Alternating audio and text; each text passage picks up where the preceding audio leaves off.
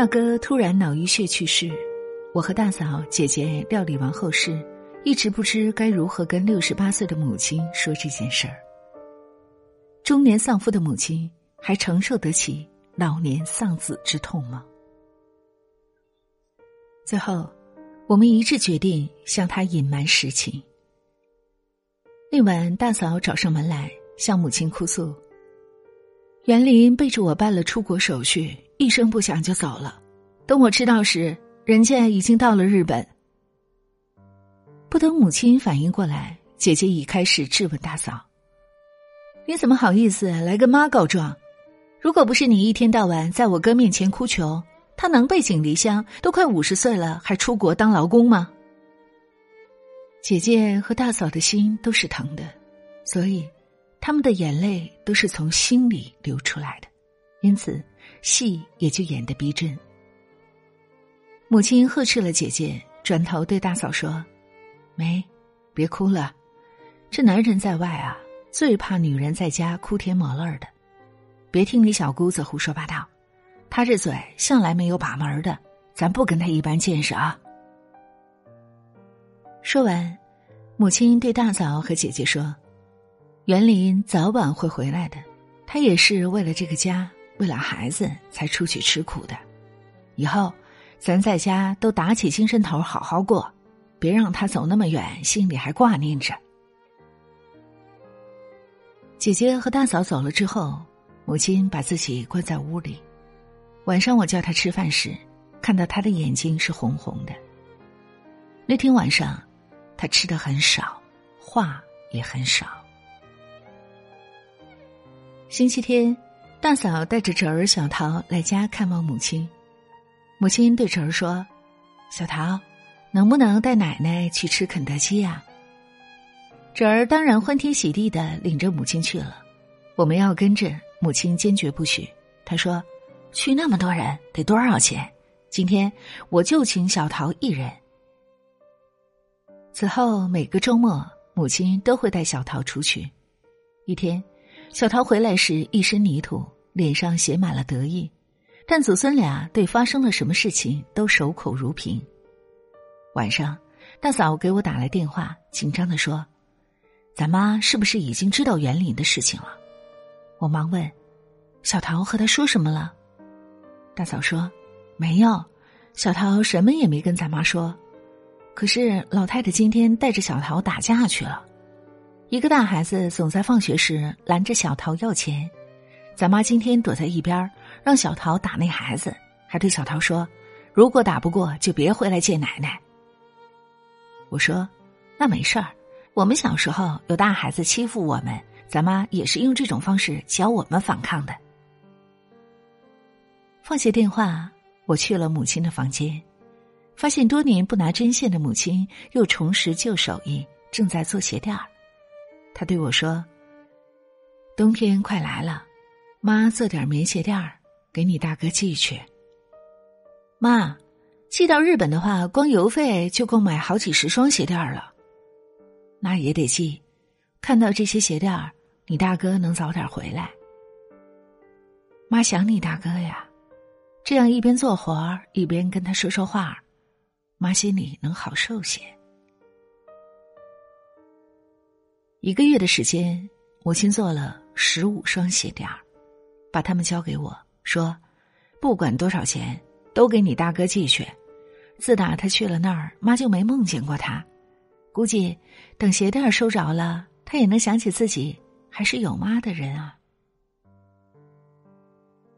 我拿着那些鞋垫儿去了大哥的墓地。在大哥坟前替母亲倾诉着对他的思念，我说：“哥，你若在天有灵，就托个梦给咱妈，她想你。”最后，我把那些满载着母爱的鞋垫儿烧给了大哥，忍不住失声痛哭，为早逝的大哥，也为至今还不知道已经与儿子阴阳两隔的母亲。给大哥的鞋垫儿寄走之后，我猛然意识到，大哥去了日本这么久，无论如何都该给母亲来封信或打个电话啊。于是，几天之后，我兴高采烈的拿回一封信，妈，大哥来信了。”听我读着大哥的信，母亲平静的像睡着了一样。读完后，他从我手里拿过那封信，呆呆的看着，一句话都没有说。我心中惴惴不安，努力回忆信中所言是否有可疑之处。最后，母亲说了一句话：“还是写信好啊，写信时，你哥比平时跟妈说的话要多。”此后，我隔三差五都会替大哥写信给母亲，每一次，母亲的表情都是那样平静。听我读完后，小心的把信收在一个月饼盒里。我曾好几次见他在夜里摆弄那些信，他抚摸那些信时的样子，令人心碎。我跟姐姐和嫂子说：“要不就告诉母亲真相吧，不知道儿子生死的母亲太可怜了。”但姐姐和嫂子坚决反对，他们觉得只要母亲认为大哥还在，不管是在日本还是在眼前，心里至少还有个盼望。母亲开始整天做鞋垫儿，这次不是给远方的大哥，而是给我们，单的、棉的，小山一般。就这样过了两年，一天大嫂来找我，嗫嚅着对我说：“我。”可能要结婚了，我心里一颤，但还是说：“应该的，大嫂，你一个人带着小桃生活太不容易了，毕竟大哥已经走了两年了。可是，该怎么跟妈说？”大嫂的话令我心酸。是啊，我们该怎样面对母亲呢？我和大嫂、姐姐商量的结果是，将这件事继续的瞒下去。大嫂带着小桃出嫁那天，我和姐姐拿出了十万元钱，尽管数目不大，但已经尽了全力。大嫂不肯收，我说这是妈的心意，也是我们替大哥给小桃的。大嫂改嫁后不久，一天，母亲将一张存折交到我手上，那上面有八万元钱。是他一生的积蓄，他说：“给你大嫂送去，她一个人养家不容易。”我惊呆了。母亲接着说：“你哥一定是赚不到钱，不然早就回来了。再说，一个男人就算赚了钱，在那边起的别的心思也说不准。所以，这钱还是给你大嫂吧，亏了谁也不能亏了小桃。”握着我送去的存折，大嫂哭得泪人一般，说什么也不肯收。当天，大嫂来看望母亲，把存折送了回来。她说：“这些年我和姐姐一直帮衬她，这钱母亲一定要给儿女的话，也应该是三家平分。”那天，母亲做了很多好吃的，把姐姐也叫回来，我们一家人聚在一起。饭后，母亲说。那咱就把这钱分了吧。结果没人肯要，最后，母亲含着眼泪说：“人家都为钱打破脑袋，咱家就为这点钱推来让去。你们都是妈的好孩子啊，妈这辈子知足了。”母亲是在一个星期后突然病倒的，各种检查结果出来后。消息一个比一个坏，心衰、肾衰、呼吸衰竭。我们一遍又一遍的在病危通知书上签字，签到最后，手和心都是抖。那个还会纳鞋垫儿，还能偶尔下厨房的母亲，怎么可能一下子病危呢？医生让我们见母亲最后一面时，她看上去根本就不像一个病人。母亲说。今天，谁也不许哭，听妈把话说完。我们听着，心揪在一起。你大哥走了，妈知道。这样的事情，瞒得住别人，瞒不住当妈的人。妈知道你们的用心良苦，更在这近三年的时间里，体会到了你们的孝心。最让妈觉得骄傲的，是你们对大嫂的情谊。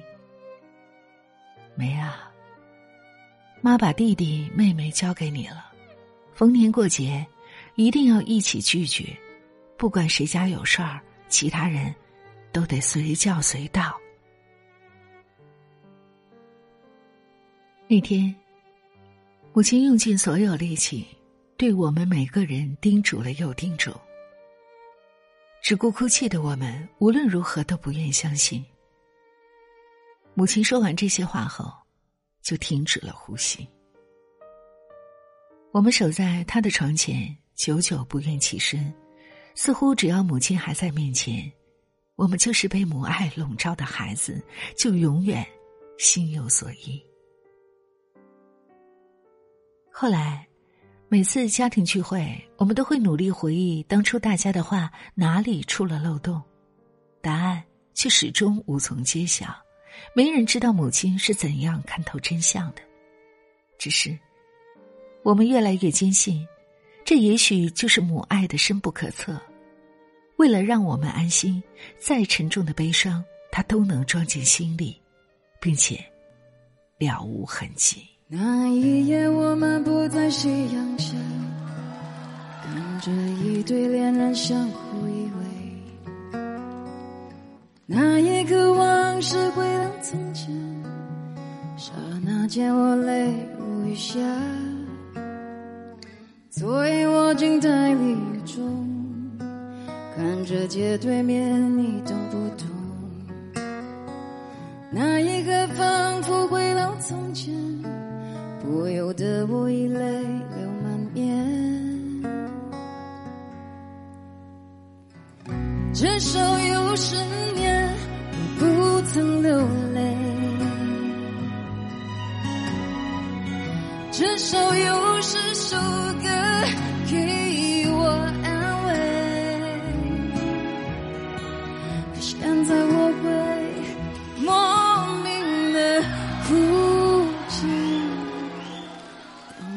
想你的时候，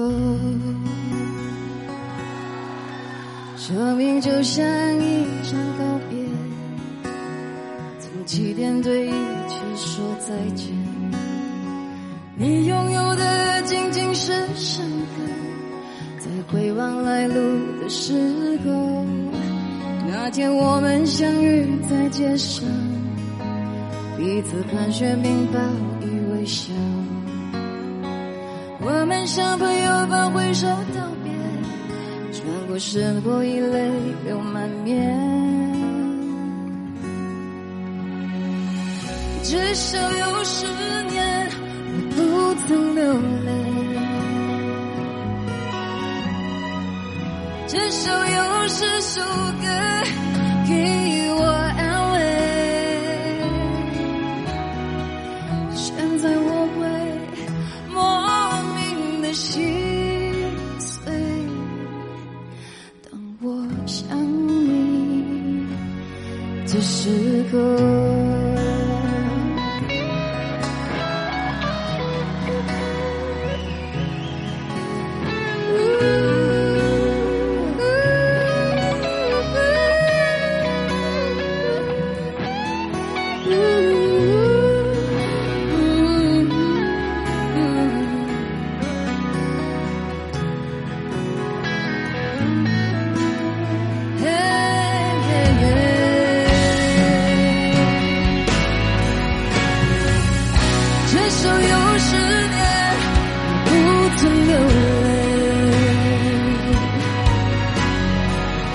至少有十首歌给我安慰，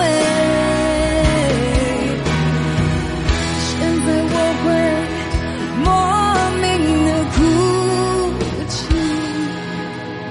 当我想你的时候。